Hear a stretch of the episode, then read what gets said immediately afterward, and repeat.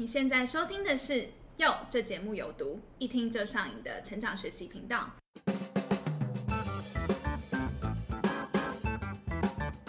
Hello，大家好，我是珍珠。嗨，大家好，我是艾伦。哎，珍珠，你最近有在看脱口秀吗？有啊，我超爱看的，我都在 Netflix 上面看脱口秀的特辑。我觉得对于像我们这种压力很大的上班族来说，是一个非常好的消遣。我觉得能够在台上啊，那种就侃侃而谈的人，都真的是超级有魅力的。所以呢，我之前啊就报名了一个勇敢表达的课程，而且老师还是一名脱口秀演员哦。真的假的？听起来好酷哦！那你要不要现场赶快讲个笑话，验证一下你的学习成果？呃，我想还是先不要好了。好，就是呢，因为呢有幽默感这件事情啊，其实真的是一件很困难的事情。那呃，我觉得我直接请我的老师黄小胖出来跟大家说明一下。好，那让我们欢迎黄小胖老师。嗨，非常有朝气。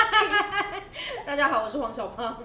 哎、我只要听到人家说你你现场说个笑话来听听，很白目，对不对？每一个 每一个脱口秀演员都会觉得就是白眼翻到后脑勺的原因，是因为就是我们不会跟一个医生说你现场开个刀给我看，但是脱口秀演员就会说你现场讲个笑话给我听听。对，啊，那首先想要问老师，就是嗯，我们知道老师好像从三岁的时候开始就已经很热爱表演了。那之后到底是怎么一步步的踏上就是这个演员这一条路呢？就是经历一番血泪吧。有哪些血泪？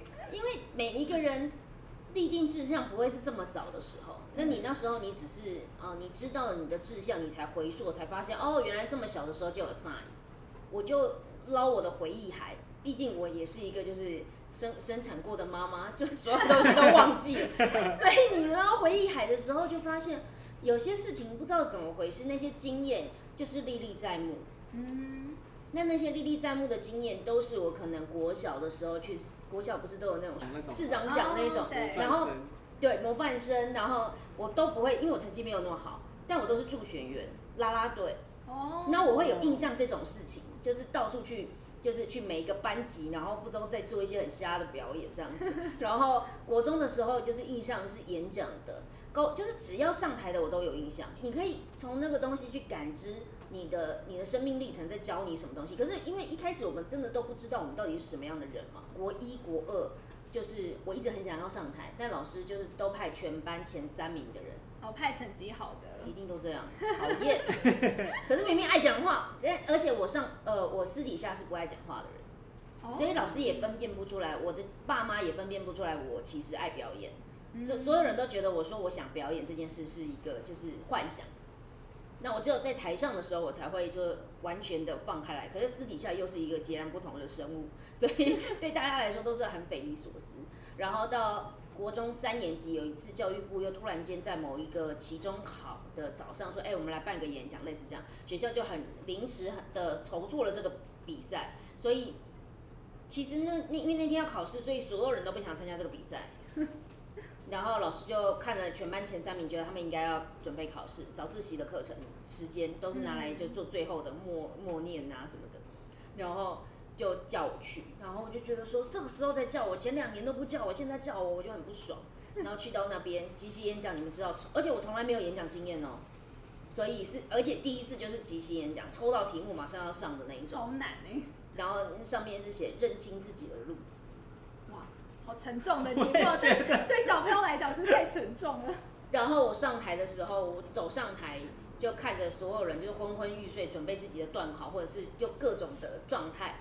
然后突然间一股火就跟所有人说：“老师、同学，大家好，你们有没有想过站在台上这个人根本不想上来？”然后所有人都从那种睡梦中惊醒，就想说这是怎么回事？演讲比赛不应该是老师、同学，大家好，这是我的演讲题目，认清自己的路。还有奇怪的盾牌，对对对，应该是要这样子。可是，可是就我是那一种，哎、有没有想过现在在台上的人不知道在干嘛？你们也不知道在干嘛，明明就是一个就是开始抱怨，老师应该大傻眼哎，所有人都大傻眼，因为所有人前前面的人不管发生什么事，大家都没在听，就只有我的所有人都聚精会神的听。然后大概一分钟后，那个国中生的勇气就消耗殆尽了。你所有的叛逆，你所有的中二的那些东西就会完全没了。一分钟不用久，这三十秒、一分钟就已经就是，所以然后看到所有人都看着自己的时候，就就说认清自己的路是很重要的哦。然后就跑下台了，就觉得啊太丢脸了！天哪，我到底在做什么事情？为什么我要做这种事情？可是那个却是我国中唯一有印象的事情。你从高中、大学，你所有有印象的事情，都是跟你在舞台上相关的事情。嗯，就很有，而且那个那个感受是你叫那个回忆，你会叫得到感觉，而不是事件。哦，嗯，因为通常我们都是哦发生了什么事，所以什么事，那是事件。嗯，可是感觉是一种。很难言喻的，他就是比如说我，我一直都记得我在舞台上的那个尴尬，跟那个勇气，跟那个宣泄完之后，就想说我怎么我在干嘛 的那个别扭，然后冲下台，然后老师给你的鼓励，所以我我会说是捞回忆海的时候，你会发现有些东西你就是不想遗忘它，那你就可以知道那个就是一个好像影子一样一个 sign，告诉你说其实你是一个什么样的人，嗯。可是那接下来就是，那你后天有没有就去接受你其实就是一个什么样的人？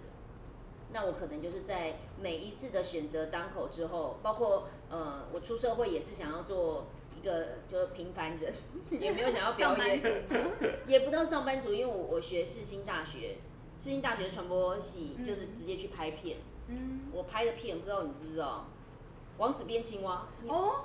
你有看过吗？有啊，真的假的？我们的年纪，就 小时候会看的偶像剧啊。是吗？是吗？是吗？小时候嘛。是，对小。要出生了就好。我上次去看几杯女中，然后就讲说我拍过《王子变青蛙》，然后所有女中女高中生都是说，哦，是那个童话故事。对对，他们完全不知道那是什么东西。然后后面的导师们，因为那是一个大型演讲，导师都坐后面。导师啊，主任啊，校长啊，就说了，哦，然后你看前面坐前面的那些女高中生，都知道。所以那个时候我是直接去拍片的，因为拍片有前途。你那时候就觉得说，我从小就就觉得说自己，我又不是北艺大毕业，就专业性没有人家强。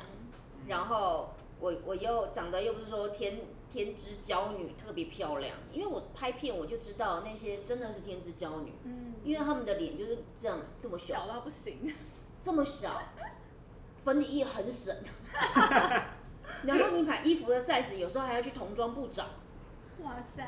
然后他们的腿跟你的手臂一样粗，在那一瞬间你真的不会觉得自己有当演员的命，嗯，就觉得自己是平凡人，嗯，所以就一直不敢去做演员表演的工作，然后也一直到二十八岁那一年才开始毅然决然的投入做脱口秀表演，一直到现在十年嘛，嗯，十十年来，所以。其实应该是说，中间一直都有各种的分歧点，问你自己说你想不想，你要做什么事情，你想做什么事情？那每一个分歧点，你可能都会因为外在因素、社会条件、现实压力，所有的东西，让你决定说，哎，好像理智上应该做什么，可是你情感上的东西，就是一直都没有办法压抑它，它就一直就是在前面，就是告诉他，就是不要想，不要想，但它就是会一直出现，跟。谈恋爱感觉很像，不要想到，不要想到，你就是正在想他，嗯，然后所以才往这一行去迈进的。那呃，老师刚刚提到说是二十八岁的时候，那那时候是什么样的契机下让你决下真正下定决心，好，我就是要为我的梦想去拼那么一次？那个时候是我觉得有几个条件啦，第一个条件是我小时候就觉得说我应该不是。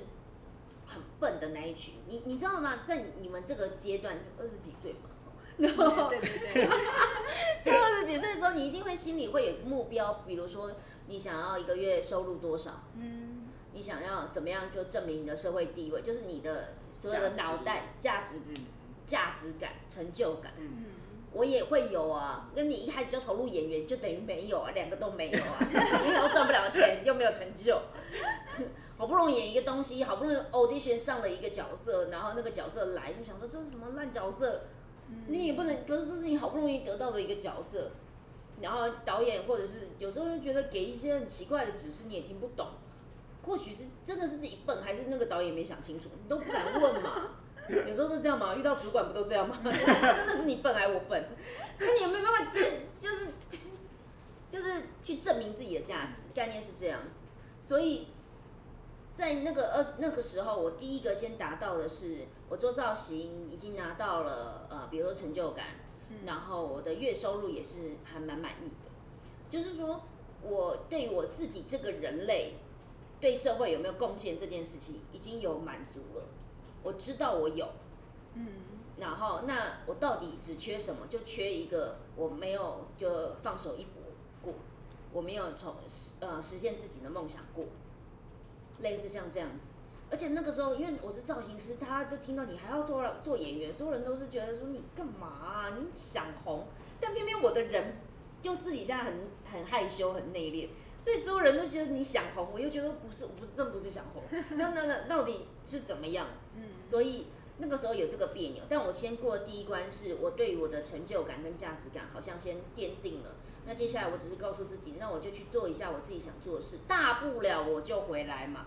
你你会有一个退路，好像有一个这样的概念，嗯，所以我不会，我每次人家听到我讲这一段，就说，所以要鼓励大家就是去做，对，去做。可是你还是，我觉得平心而论，我是因为怎么样，所以才会勇敢。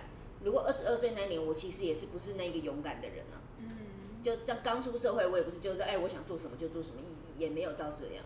第一个是这样，第二个是那就接下来就等契机点，你有没有什么导火线？有没有什么导火线 去逼你？推你一把，对，嗯，那那个时候就是一个演员得到了一个像这样子的男主角的机会，然后结果他没有就表现好，因为我们造型师很容易知道你这个人皮肤的状况，嗯，嗯，你是不是喝酒了？你是不是什么的？你昨天没有睡好什么之类的。然后再加上我又特别爱表演，就会特别去聊角色相关，就觉得他没有用尽心力，嗯，然后就心里就会觉得说，如果我有你这样的机会，我一定会牺牲自己所有的什么什么。那一这样想，你就知道说，所以所有东西都就是那个那个无法压抑的那一些东西都一直存在。嗯，所以才会那个导火线是那个人点醒了我。其实除了红花之外，有很多绿叶的角色。那我们也没有说要红，就是要成为女主角型的。为什么我们就不去演旁边的那个阿婆啊，或邻居阿姨啊？我们可以啊。所以就就算就是只有得到邻居阿姨的角色，你那时候也会觉得，哎、其实是一个很好的机会，你还是想把握。其实本质上的我是这样，就是没有觉得演员没有分大小，嗯我只是爱表演。那呃，我不一定要当最红的那一个，所以才现在不红啊。一直都心里想说我没有当最红的那一个，一直很想要培育，就是教很多的学生团员，让他们可以大放异彩。那所以很多时候的关键选择，我不一定都会选择自己，就是变成是风头浪尖那一个。嗯嗯嗯，就因为本本性是这样。嗯，所以就觉得我就演，我就等我四五十岁，我去演一些阿伯嘛，就不华裔耶。所以反而就错失了很多很美好的机机会。确实，那那时候有为自己设定什么目标吗？活下来，活下来就能够养的那个演员的收入能够养得活自己就好了。概念是这样，嗯能活下来就是第一步。那有没有什么停损点？就是如果我呃没有达到某个目标，那我可能就是真的还是乖乖回去做造型师。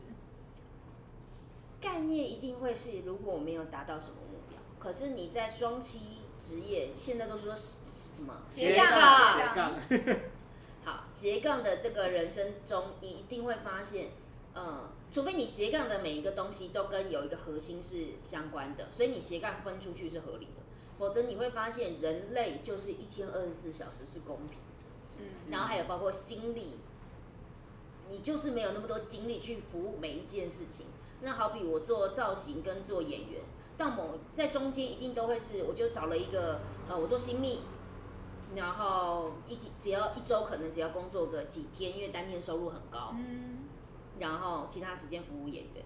虽然他们两个工作时间是重叠，因为都是周末，那渐渐就会开始打架，嗯然后渐渐的就会知道说，我心力上面我真的没有办法负担，我又要做造型师，要能够活下去，其实要一直培养网络的知名度。然后同时间我要做演员，其实对，就是大家是很搞混的。然后在那个分歧点，总是会经过时间可以去磨练，说每一个决定，好，那我现在决定就是赚两三千块的活动，不赚两两万块的新密。就是每一次的抉择，每一次的抉择，到你真的就是变成一个完全职的脱口秀演员。嗯所以不会是哪一没，我不会觉得说是哪一个停损点，而是它是一个时间的过程。然后你配合着你每一次的抉择。那偶尔总是就穷到见底了，赶快 赶快接一下。那你也不会说，我现在就是要演员的工作，倒不是。嗯所以也经过了大概六七年，然后我后来还很笨呐、因为一开始在十年前做脱口秀就是很少人嘛，就就就几个而已，手指头数得出来那样。嗯嗯然后所以那时候我是脱口秀演员里面算有钱的，因为我做造型啊，哦对那我一有额外的天对啊收入单单天收入是高的啊，嗯所以对大家来说是我活得很好。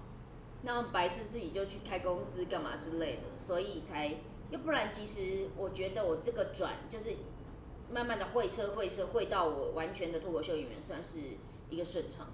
嗯就是有有过呃失失败有挫折，但都不是说好像嗯流落街头，然后什么都没有到那么落魄的，对，也不是这样，然后也不是说停损点就是几万块，有一天然后我就怎样，也不是这样。嗯，对那听起来有点像是老师其实在人生之前的累积，让后来的可能成为脱口秀演员的道路比较更顺畅一点这样子。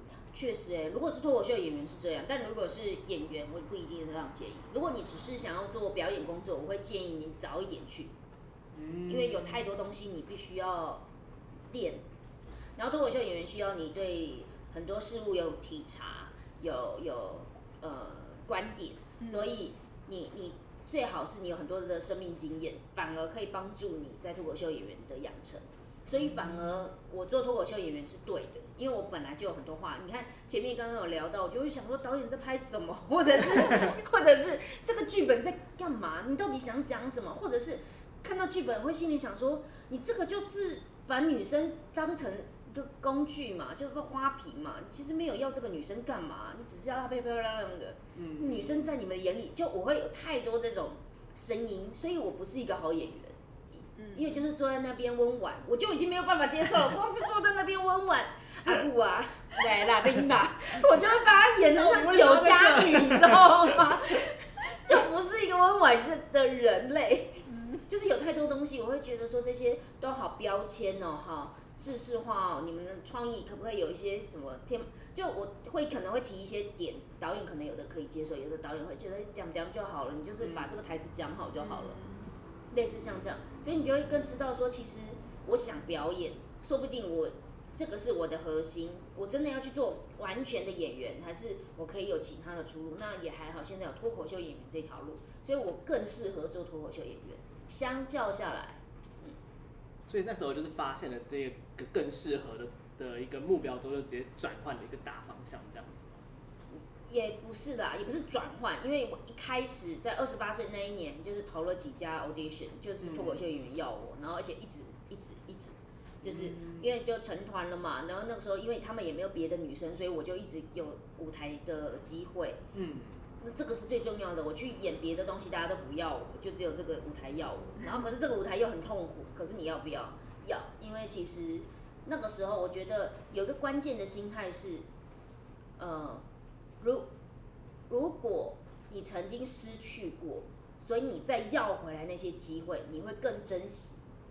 因为我有失去过，所以其实虽然好像我在会车，好像我是斜杠，我的人生过得很呃可以选择，可是其实那个时候，因为我已经有失去过的经验，我更会觉得说我，我再也不要回头去走那一个呃我知道的路。那老师可以分享一下，就是在一呃进入脱口秀这个圈子一开始，应该因为刚才老师有提到说有有历经一些挫折嘛，是什么样子的挫折？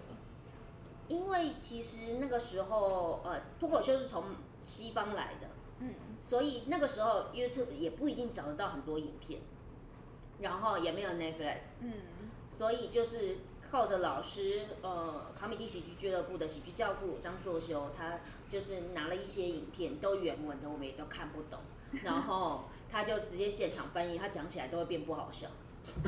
因为那个文化的背景就不一样。对，然后他自己在那边笑得很开心，然后我们想说在干嘛，然后我们就很努力的做笔记，现在回头看那些笔记都不知道自己在干嘛，然后那那个演，可是问题，我觉得说十年前的我们这一批人，他有点像实战经验打下来的功底，他不是比较有系统跟脉络。那像我我还有另外一个身份是老师。那这个老老师的身份，只是因为我对于我学到的东西，我可以用另外一种输出的方式，更让人家听懂，这个是我很擅长的。我就觉得说，你怎么这么不会教？就是这个东西，就我可能会转译。那我就是对于这件事情是是就是有天分的人，转译把它变成是普通人听得懂的这系种统化的对对对对传递给别人。这个是我强的地方，所以我就觉得是白话文，我们就会讲白话文，讲真的太难了。那那个时候呢，呃，实战经验的这些人，两个半月就要上场一次，然后一次就是四五六日，嗯总共演六场，然后呃每一次每两个半月的那一档演出，我就会哭那几个晚上。为什么？因为不好笑。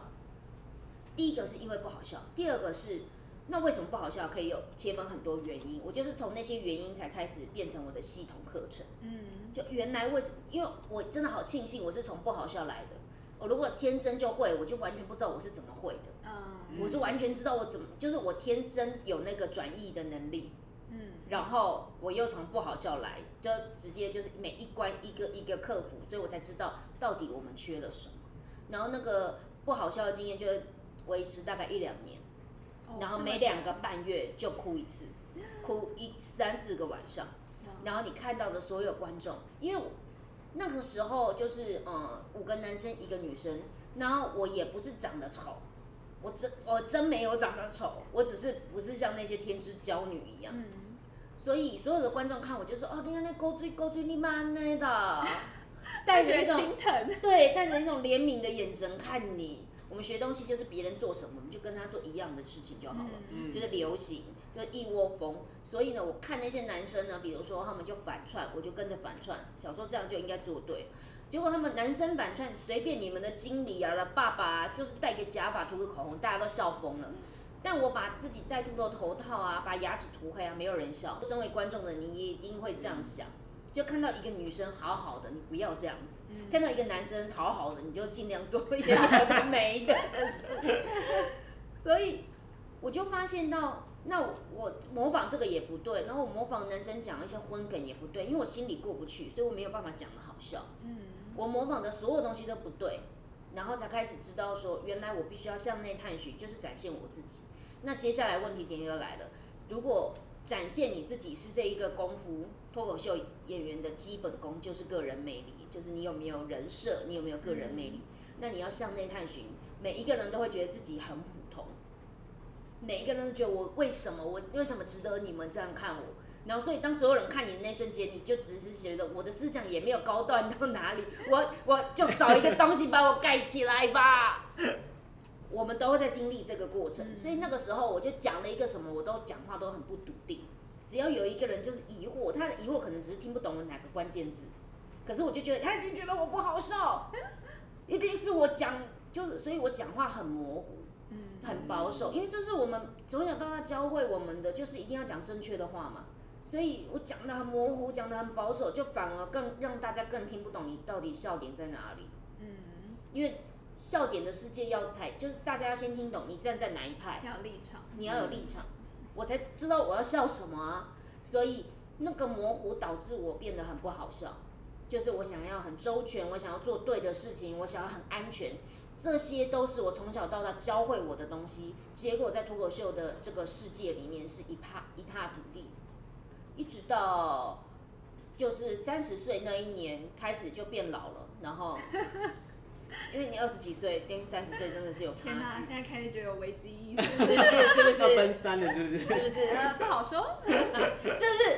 你看，只每一个女生只要开自己年纪的玩笑，别人都知道要笑。嗯你看，她就说哎不好对说，你们就是自然的有产生一个知道在笑什么。对，嗯嗯嗯嗯嗯。可是不管你说自己胖，大家不一定会笑，大家会觉得说嗯也还好，这大家就会。称赞你，说对，没有。啦。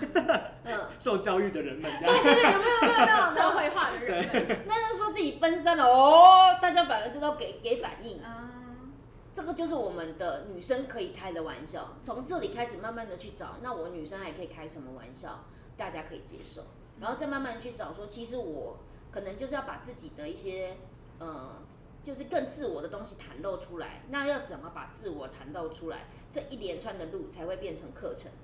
因为我觉得，当我学会的时候，觉得哇，这是宝藏啊！如果没有让，因为我我熬过这个苦，所以我会觉得，如果大家都能够过了这关，多好啊！在脱口秀的世界里面，然后现在又在一直在我们正在前进到未来，我们又可以知道现在是自媒体时代，所有的年轻人有七成想做 YouTube，那每一个人都在强调就是你的思想是什么。所以还不赶快学啊！所以那个心态就是哦，那我一定要赶快再继续教，因为这个就是越教会越厉害。嗯，本来就是这样。嗯嗯，你越学会越厉害，我越教也会越厉害，所以就开始反复不停的就是在修炼自己，把这个很难的西方的表达文化转译成原来我们发生了什么事，导致我们在展现自己的这个路上有这么多的困难重重。再回来讲到最前面讲的那个关键，就是我已经走过那个没有表演的路，现在终于有一个舞台要我了。那我要选择再回去那条路吗？现在很痛苦哦，可是我又不是北大科班毕业，我又不是什么，还有舞台要我，那我要走回去吗？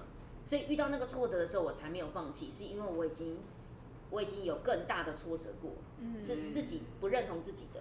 倒不是社会，社会超认同你的，可能是自己不认同自己的，就是觉得说你真的 shame on you，你一直想做这件事，你不去做，概念是这样，所以你现在去做了，挫折，废话，你当然要过，概念是这样，就是自己就会告诉自己，就是说再怎么哭都要熬过。我觉得应该想要问问看，老师说最终怎么去定定到你老师自己的个人的风格或者是特色啊？一路其实我觉得我是颠簸的，我到现在我都觉得我在颠簸。为什么人家在我怀孕的时候一下就红那么多？为什么？为什么我还没红？可是我的颠簸又觉得说老天爷一直有在眷顾我。你说我真的很不好吗？我没有不好，只是因为前面呃，或者说红的人是别人，或者说其实你想想看，我我的内心就没有要做那个就是最风头浪尖的人。所以难怪我也没有，但你还在努力的生生存着。所以我觉得接下来就是你，当你有天分，然后你也知道整个技术，然后接下来就等机遇。还有一个问题是，你的命运是你的性格造成的，绝对是。嗯。我是被推，就是在在知名度上面是被推着走的，可是，在其他的方面，我倒是很有热情的去做。嗯嗯。所以一路我会说，我不会是。呃，顺畅的，我一直都是颠簸的。就人家看，因为看到我都会觉得老师你是老师哎，或者是会说啊你已经有什么什么了。可是我都会说，你想想看，我我真的没有很很多高段，但我确实很接地气。嗯，所以一路一路颠簸的我，也就一路地才的我，一路很努力的做事的我。概念是我这个倒是我很想要跟大家分享，所以。包括我自己的魅力跟特色，也都是不停的在犯错中学习。如果我一下子就冲到最高了，就是人家看你就是这个样子，很红，很，那你确实也没什么好修正的。确实是，呃，我一步步步扎实的成长，所以我步步都在做认识自我这件事情。那是往更好的修正，修正，就就一直不停的修正。所以我觉得就好像，呃，一开始成立好好笑女孩初代团员有六个。那有每一个人都有代表色，因为我们在舞台上常常会让人家分不出来你我。女生很容易这样子，一群女生站在台上，没有人认得你是哪一个。所以那个时候我们就有意识的想要培养每一个女生都是，你用颜色你就可以远远的看得到她是什么。嗯。然后我当然就黄色喽。那现在呢，我在培育团员，一群女生团员的过程中，我也会请她们就是先有一个比较特别的符号在自己的身上，让他们被记住。哦。但是，其实当等到你自己完全就是很有存在感了，你其实也都可以不用这些限制。所以我也可以穿黑色，但大家对我的印象永远都是黄色。嗯，概念就是这样，就是我已经很有存在感了，我就不用再去就加强人家的视觉印象。嗯，所以就好像魅力这件事也是一开始我们都是要先先抢抢注目，嗯，抢注意力。然后先用一个很简单的标签定义，说我是一个什么样的人，让别人很快的知道说我可以怎么跟你相处。嗯嗯嗯。然后接下来他们才会发现说，哦，其其实也不尽然呢，哎，也不尽然呢，哎，也不尽然。对，对你来说，对他人来说，就是好像找宝藏一样。哎，你原来这样，你原来这样，他会觉得你很有趣。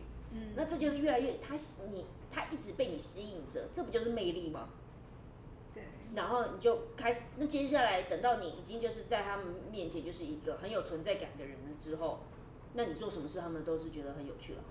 嗯。所以我会觉得我的呃，就个人特色跟魅力这件事情上面，一开始就是先奠定大家知道我是喜欢黄色的，然后呃，讲话就我可能热情三八、亲切有余，这些东西都有。然后呃，可是比如说听我的 podcast，跟我上课等等之类，就会发现，哎，其实我总是还是讲得出一些道理，有一些知性的成分。或者是有一些人生智慧，哎呦，蛮有趣的哦。然后可能再发生一些事情，发现我哭点也蛮低的。原来你你还蛮感性的，看起来蛮理性的，结果你还蛮感性的，嗯，等等之类的，就是那渐渐的我已经接下来我也不用再证明我是谁了，可是，一开始你必须得先先有一个符号，对，先要有一个符号，赶快贴自己身上，我是一个什么样的人，嗯，让别人知道怎么跟你相处，嗯。这这个是适用于我们一般，就是跟比如跟同事啊、跟朋友相处吗？还是说主要是针对就是你今天如果需要做一个呃公开场合的演讲或简报的时候才需要做这件事？我觉得舞台上就是精粹你的人生，嗯，所以如果你连你常练习什么，你就会变什么。你舞台上比较容易展现那些东西，因为你常练习啊，所以当你要发那些剑的时候，你。随处掏就有，你知道？可是如果你你的人生就是你训练自己，就磨练自己的都没有在想这些事情，突然间要你上舞台，然后要你展现你自己，你完全真的不知道自己是什么人。嗯，所以到底是要私底下就训练，还是要上舞台才训练？这个东西就用刚刚的那一段话回给大家。嗯，我我觉得是这样的啦。你心里想想看，你在你在同事之间，总是会有一些人很明显，嗯，你就是知道他是一个什么样的人，对，就比如说他点饮料一定都怎样，或者是你今天叫饮料，你第一个就会叫他，哎，你要不要订饮料？这个不就是很明显吗？你其他人不会问，就知道他要问一下。那也不是说呃位阶高低，纯粹就是他明显。嗯，所以每个人其实都很需要知道。其实我们，因为我们都想要服务一下别人，都想为别人好。可是如果我不知道你是一个什么样的人，我真的不知道怎么跟你相处，我也不知道怎么对你好。所以如果你很明显，我就可以知道，哎，小胖，我看到一个黄色的什么什么，哎，你就跟我有话题聊了。嗯。然后对方也会觉得很有成就感啊，哎，我选到一个你喜欢的东西了。嗯。纯粹就是因为我很明显，让你很方便的可以跟我相处。可是你也可以选择说，我我其实也都可以啦，就是有饮料来我就好了，有想到我就好了。结果这种人最容易不被想到。嗯嗯，就有一群我觉得应该是他其实是想要有一个某个标签的。那老师会觉得说这种是要去追寻的吗？还是有另外一种方式是可以让自己被找到那个标签吗？我我都会说，像标签都会有好跟坏。那呃。你为什么会成为现在的你？都是因为你在每一个选择点选择了你现在舒适的方式。好比说外向的人，他就要常常热力四射。可是每一次你可以热力四射的时候，你就觉得好累哦，然后你就选择啊安静一点好了。你渐渐的就不会是那个外向的人，因为你常复习的是不是外向的事，你常复习的是安静，那当然就不会去到外向。所以我们会不会在国中或高中？国中、高中都是会有一段时间，就是转学或者是换一个班级。那个时候，你人的性格会大改变，因为你突然间决定你要变成一个什么样的人。你如果转了一个公司，这群同事你就决定，今从今天开始，我就要变成一个活泼的人好了。去到里面就是到处打招呼，然后那你就会去面对那个活泼的人生所有的负担。嗯，确实。然后最后，你可能在这一段时间觉得，你尝试过了，你还是觉得，其实 安静也蛮舒服的，自己一个人就好了。你又在你的人生就会再回到那个比较安静的一个片段。所以我的思想是鼓励你都去试试看，因因为我们现在先假设我们有很长的时间，那你不试都不会知道。嗯嗯，你你你只是充满着想象，想象那应该是什么，你就不会知道。我在教学的时候有一个训练是用站在镜子前面看自己，嗯，嗯，这一关就听起来很简单，实际上超难，要看多久？也不是看久的问题。嗯，那真的是只有做过才会知道你有道。做过的？有有有有有会很别扭？我觉得那是一个，你做你做对你就知道了。你看人家站上去，然后你就试试看。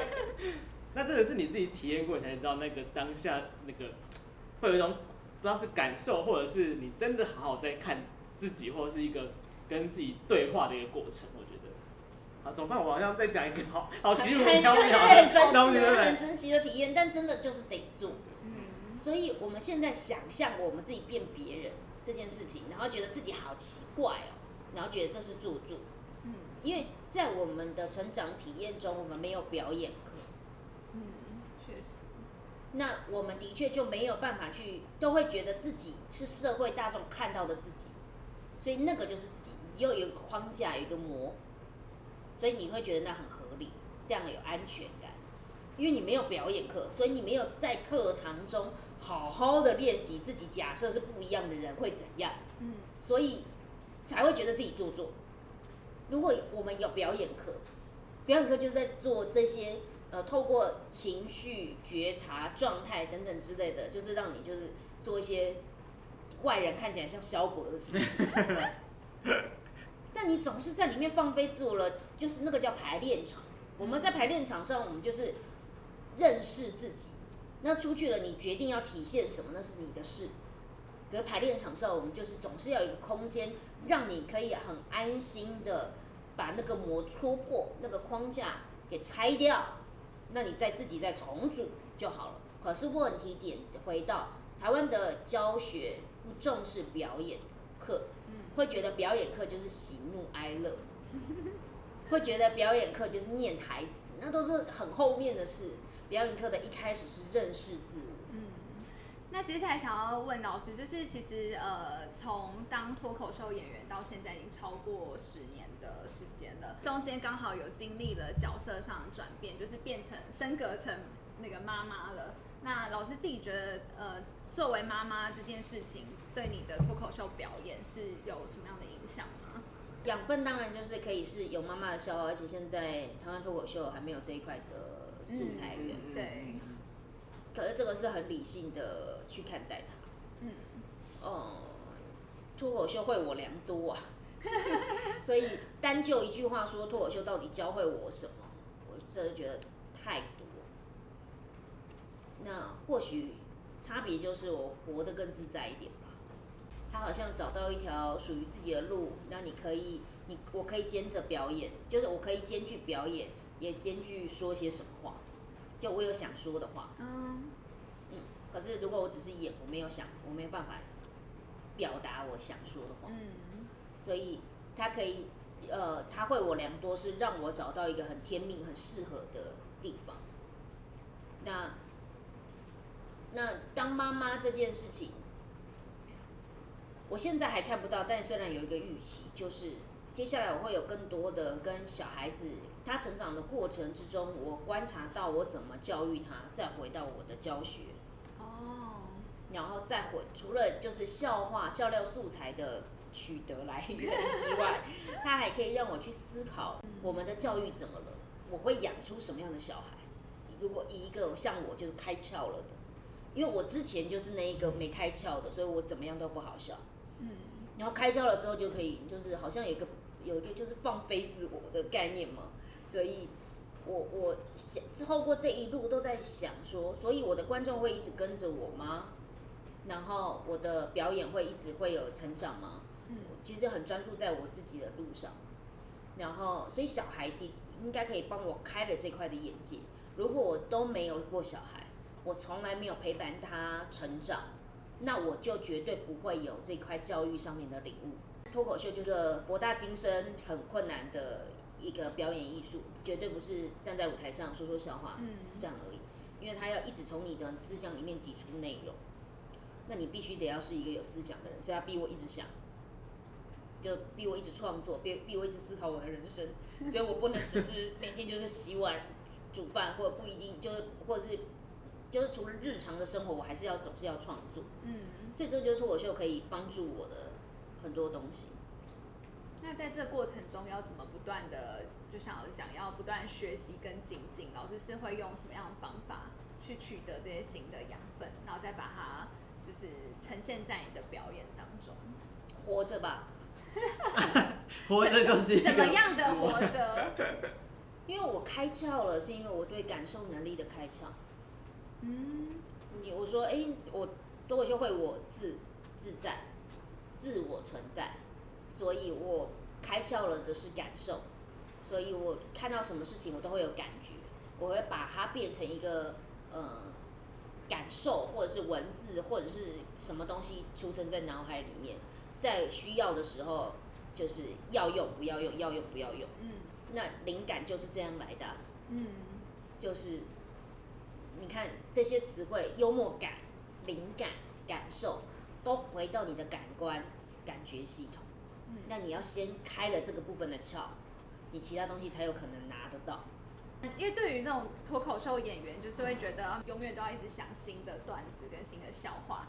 那你要如何确保你每一次上场你都是啊观众是会笑的？老师有什么秘诀吗？我觉得我现在在练习的一个东西，呃，可能心境上有点不一样，是呃一个段子怎么样把握住它，它就算是每次讲，每次讲都讲得很新鲜。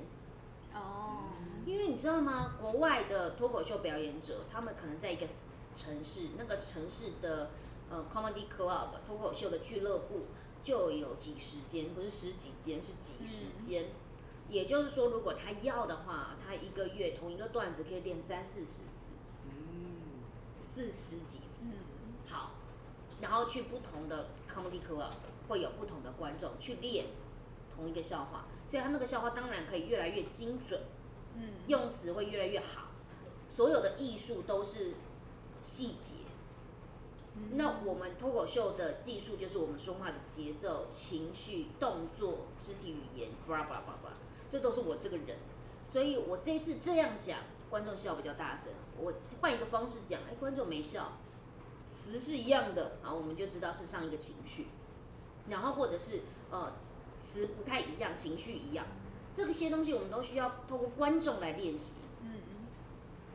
嗯那别的人就是有这个好处，我就没有。我们台湾脱口秀就没有，因为我们观众可能现在仰赖网红，或者是呃一些有名的脱口秀演员，他们帮我们打开了这个，就是好像脱口秀的市场有更多人在看。嗯可是这一群人会一直看不同的人吗？也不一定，可能他就追某一些明星，嗯类似像这样子。所以我不一定同一同一个观众都会，就比如说你看过我的这个档次，你就期待我下一个档次。可是那就等于我那个笑话不能够练到极致，嗯，这个是我一直心里很扼腕的事情。那老师会讲 open m i 吗？现在？我我呃，胖窝有每周五晚上的八点女生之夜，然后三不五十我就上台主持的时候，我就会哦，顺便带几个笑话。对，就心里想的一些东西就会试试看这样。哦，那老师怎么看就是台湾现在脱口秀这个环境？你觉得从十年前看到现在，有没有哪些地方是进步了？然后哪些地方你觉得是还有成长的空间？我会这样解释，就是每一个文化都是这样，就想想象我们以前听古典乐的时候，刚开始有爵士乐，就会被人家说离经叛道，节奏什么的乱，嗯叭叭叭叭。等到爵士乐乐就是蔚为风潮了之后，又开始有什么其他的乐种，概念是这样，R&B 或什么之类的，嗯它它会是一个大脉络。好，那脱口秀就是这样，所有的文化刚起来都会是这样，所以呃一开始我们都还在鼓励脱口秀文化，就是来吃这个东西，或者是来来这个世界。然后现在比较红了，所以大家一定会开始选择比较香的、比较辣的、比较有滋味的，因为比较明显。嗯但偏偏我就不是这样的人，我不是这么走这么辛辣风格的人。那我要为了这个而去做这样的事吗？我我只是在问我自己，可能我不会这样选择。那不是说我这个人的滋味没有辣味，而是我不一定要从头到尾都只服务这件事，因为我本来就不是这样的人。嗯所以现在对我来说，就目前为止的脱口秀风格，现在正在走想要有一点比较重口味的东西。他们还没有服务到就是音乐的文化到呃有就会可以接受，有些人就是比较喜欢听古典乐，有些人就是喜欢听爵士，有些人就是会喜欢听朋克，这些都是音乐，嗯就是我们现在讲音乐你都会懂。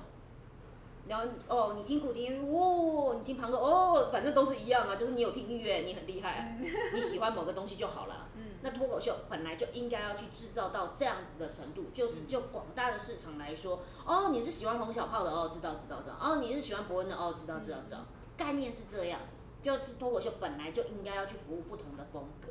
那如果我因为大家喜欢这个东西，那去改变我的风格的话，那我就会觉得蛮可惜，我学的这些东西。嗯。嗯，那老师觉得自己身为一个就是女性的脱口秀演员，在这个圈子里面有没有遇到什么样你觉得是比较大的挑战？那这可能包含了就是你现在在带的那个好笑女孩的剧团，女生的挑战在于自我，自我，女生的本性有一些很难克服的点，比如说需要安全感。嗯所谓的安全感，就是我如果跟大家都比较像，我比较安有安全感。哦，然后偏偏女生又有另外一个性格是羡慕，特别会羡慕别人，很爱羡慕。好了，这两个加在一起，就导致我们的纠结跟矛盾的一生。就是我要跟大家一样，我比较有安全感，可是我又羡慕那些就是比较突出的人。嗯所以这个永远都在打架。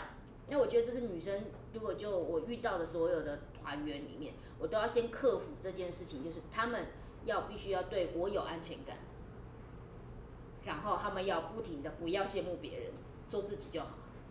就是也曾介绍老师就是在讲说是目前有在带领一个脱口秀好好笑女孩的一个剧团嘛。那其实，在另外一个也是有针对一般大众开设，比较像是勇敢表达的这些课程。那其实也大概第十四吗？五十五哦，十五届了。对，想要说趁这个机会，老师可以回顾一，帮我们回顾一下，老师在第一届的时候，那是一个什么样的情况？第一届还好，第一届还好，嗯，因为我教学是，我印象最深刻的，反而是在还没有自己的公开班，嗯是被外邀，然后那一个是呃济州安文学森林，嗯，他们找王娟，影后王娟来去做老师，嗯然后王娟老师呢就说，哎、小胖也可以来开课啊，然后就帮我引荐了，我就在那边开了第一次的属于我的公开班。课程，嗯嗯嗯，好那个班级呢，呃，因为也有一些政府补助，然后费用低低的，大家好像好来玩。然后那时候大家也都不太认识脱脱口秀，五六年前。嗯然后有那个有父子档的，爸爸来上课觉得很棒，爸爸是退休人士，嗯，就是七十岁。然后一群人坐起来，我会觉得说，大家会觉得那个爸爸才是老师，就是走进这个教室很正常嘛。嗯，然后就看起来像一个小屁孩的我们在那边教大家就讲话，但爸爸学着学着觉得很有很有趣，然后大家还鼓吹我在教进阶班，嗯我还能开什么进阶班？开了进阶班之后，他就找了儿子一起来上，然后儿子找了他的妈吉一起来上，然后儿子跟妈吉。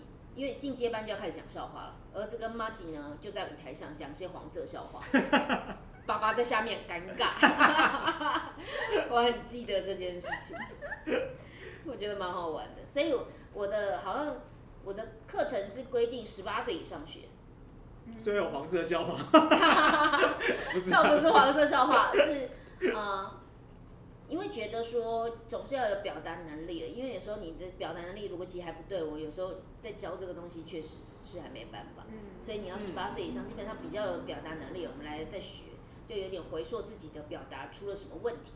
嗯嗯，我的心态还没有过关哪些事情，我还没有开窍哪些呃人人生该有的思维，嗯应该是这样。所以我都是十八岁以上，然后年纪大就有就无上限。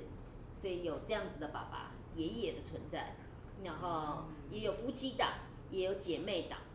嗯，那如果老师现在有一个 maybe 一个晚上的时间，你比较想要成为，就是花那个晚上时间去当脱口秀演员，还是当老师讲教课？残酷二选一，只能选一个。对，教学比较有成就感，其实确实，因为你可以看到他马上就是，因为我很会教嘛，所以有时候一瞬间那个人就长大了，你就觉得哇，那就长大，然后真的他学了什么，你又说不上来，但他就是长大了。嗯，然后你就觉得哇，好棒啊，很有成就感。有时候去国中演讲，去高中演讲，那个一辈子都不敢上台的人，你看你就知道他就是那种很自闭型的，或很害羞型的。他就是被我讲着讲着走上台那一瞬间，他不用说话，你都觉得我做了，就就会觉得自己很有成就感。嗯，然后所以那个成就感上面那个也比较高，嗯。责任上面那个还比较低。你想想看，是不是说话的那个 CP 值还蛮高的？嗯。可是我们人本来终其一生就不一定只是在追求 CP 值，嗯嗯嗯嗯。就如果都只算效率的话，那我当然得要回那个。嗯嗯嗯，可是有些事就是很辛苦，嗯。责任比较大，成就还不一定比较高，赚的钱也不一定比较多。到底问你就是做做的爽在哪里，我也不知道，就心跳跳的比较快，然后睡觉的时候会比较难入睡，但你就想做。其实老师今年也是有尝试一个新的教学模式，就是把呃实体课程转换成线上课程嘛。那老师在这一次做完的是有什么心什么样心得想要分享的吗？或是在这过程中有什么挑战？觉得最困难的点，我没有办法看到学生有没有办法进步。嗯，嗯。毕竟这件事对我来说是成就感来源，倒不是我一直讲话，我我不是不是爱讲话的人，我是喜欢我的成就感是看到哇开窍的那一瞬间，我就觉得啊，我嗯就会知道，哎、你看我就说什么啊，我又你跟起鸡皮疙瘩了。我常常在同学表现好的时候就哦感动到起鸡皮疙瘩，然后你现在都没有这一刻，我就一直讲话一直讲话对着线上课程的时候大家，所以就觉得说这个是一个。对我来说，心态上最难克服的关卡，或者是说好处是实体课程的学生，你可以回去复习。嗯，嗯原来我都讲过，然后你忘记了。但是我这个因为课程这个东西，我说是思维脉络的一个开窍，所以你有时候只是听我在讲讲话，你就啊对对对，那这不就是复习？嗯，倒不是说呃你看了笔记，看笔记不一定有感觉。嗯，我会去期待的是，有一天这个线上课程，假设被哪一个教育工作者看到，他觉得真的是很重要，嗯然后让我你就发愿嘛，引荐我可以让更多人去了解这个脉络，这个反而是我很期待的一刻发生。那老师接下来有什么样的目标吗？就是短期跟长期的。短期就是持续做呃表演演出，呃度过疫情，然后呃培养的团员们能够顺利的站上轨道，这个都是想要达到的目标。但是每一个都要花好多时间。嗯然后长期的部分，我会希望可以打造出一个属于我们的喜剧风格，概念比较像是这样。然后会觉得说，想要找女谐星就去找好好小女孩。哦。那因为我知道，其实今年四月开始，老师也有尝试 podcast 这样子的一个形式。那目前做到现在，有没有什么样的心得？没有脸好辛苦哦，很想露脸是是很多东西是情绪啊，虽然声音也会有情绪。做 podcast 有什么心得？但好处是不用化妆，真的是 化妆时间真的少很多。其实也可以穿睡衣，反正没有人看得到。呀，但每一个 podcast 都跟我说，顺便来录个影，那就还是一样啊，什么都要来呀、所以如果是说 podcast 的话，有什么心得？呃，我觉得现在虽然它是一个风潮，很多人在做，那我我一直都很好奇，到底我的东西真的会有这么多人听吗？我我现在还在疑惑着。嗯，所以我不懂，因为说不定其实大家需要的是一个娱乐跟陪伴。大家听我讲话都会忍不住忍不住走心，就忍不住听进去。然后我也觉得，如果不是走心的话，只是讲干话，我也不会。我不是台湾通勤的第一品牌啊，就是听一听就觉得说已经要刷卡下车了，哎不行，他刚刚在讲什么？需要认真的思考。对啊，深夜睡前的那种陪伴你。所以我我现在还在思考我，我 p o d c a s 我可以怎么做。嗯嗯。那最后可以请老师跟我们分享一下，有没有什么你的人生的座右铭，或是呃对我们听众的一些勉励？一句话会是我学，我就教；当我得到，我就做。所以，我这个倒是我一直觉得座右铭是真的拿来做的。嗯嗯哦，我真的有在做这件事情的，我再拿来讲。然后，但是可以看到我所有学到的东西，我都一直在付出。嗯然后我所有得到的资源，我也一直在给予，那真的是我身体力行的事情。嗯这个倒是可能在所有广大的教学系统里面输出的所有东西里面看不到的，原来它是深植在我心里的一个一句话。嗯。呃，我们最后也加码一些粉丝的提问。好，第一个就是大家还蛮好奇，就是说脱口秀演员的日常是什么？哦，就是呃吃饭、呃睡觉。就跟一般人的日常差不多。哎呀，不嘞。那你一天会花多少时间在比如写段子？它是一个固定，比如固定早上起来的第一件事吗？还是说是有灵感来的时候你才会把它写下来？演出快到了，压力型选手，越有压力的时候，嘣，产值越高。生活有灵感就会随随处记录。嗯，嗯，或者记到脑海里或者什么的，然后你就会记录下来。那只是接下来就是你有没有时间整理好而已。那下一个问题是，老师觉得幽默感是先天注定还是后天可以训练的？先天必须要有，后天可以努力。哦，那如果有一个人他就是真的就是没什么幽默感，就没救了，基本上。有有没有遇过学员真的是？真的是我看着他会念阿弥陀佛，那这种要怎么办？他都来报名了。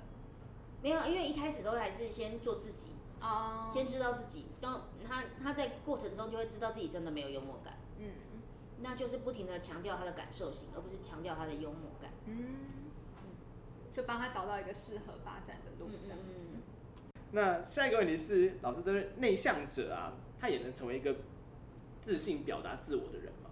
可以啊，我就是内向者，嗯，我实际上是内向，就是呃，有些人是讲完话之后就会觉得能量充满，嗯，我每次讲完话就。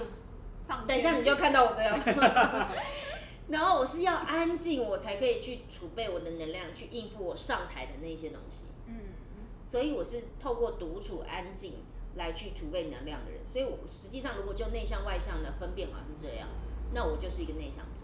然后有非常多表演者都是内向者，嗯所以他们独处的时候都不要去打扰他们，就是要让他们安安静静的。他们上台就会正常，他们都会正常发挥。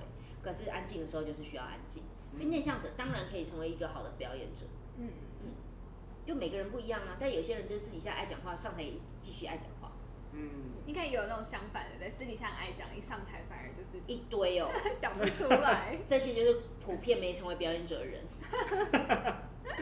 好，那最后最后搞，刚刚老师有提到，就是希望我们的目标是把相课程卖到三百人嘛。哎，拜托啊，拜托啊！那现在就是有一个工商时间，就是老师可以帮我们介绍一下目前的这堂课程的特色啊。我觉得在呃自信表达吸金术脱口秀演员的魅力心法的这个课程里面，它可以很完整的整理所有思维逻辑，什么是个人魅力，什么是呃跟人表达你必须要先具备的能力，你对自己的觉察，这些课程在坊间找不到。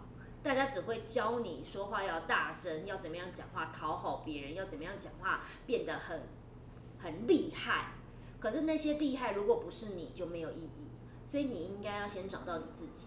那什么样的课程会帮助你？我真的觉得我很会教，所以你你可以透过这样子很完整的整理，才不过三个小时，去听懂所有从小到大老师没跟你讲的，所有呃师长们没有去提醒你的，然后去鼓励你的，去奠定你成为你自己的那些话，都透过自信表达、吸金术、脱口秀演员的魅力心法，完整的呈现，做自己的第一堂课吧。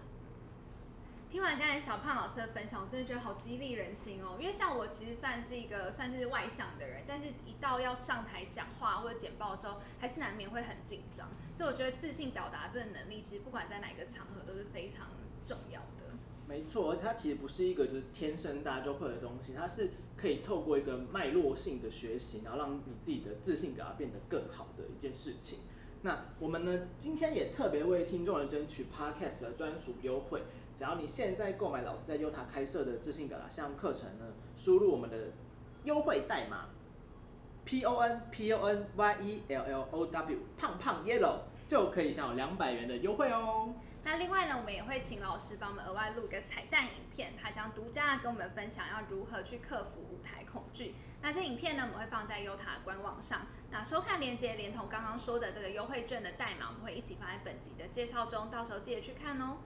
如果你喜欢我们今天的节目，欢迎在每周三的晚上准时收听。那如果你是用使用 Apple Podcast 收听的朋友们呢，也别忘了在呃底下留言告诉我们一些你的想法，或是你想要呃更了解的事情哦。那再次感谢小胖老师来到我们节目当中，那也谢谢大家听到现在。那节目的最后最后呢，也想要邀请大家用一点点的时间来思考这个问题：你现在在追求梦想的路上了吗？那欢迎你上优塔的 IG 或者是 Facebook 留言，跟我们分享你今天的收获。哟，这节目有毒，我们下周三见喽，拜拜。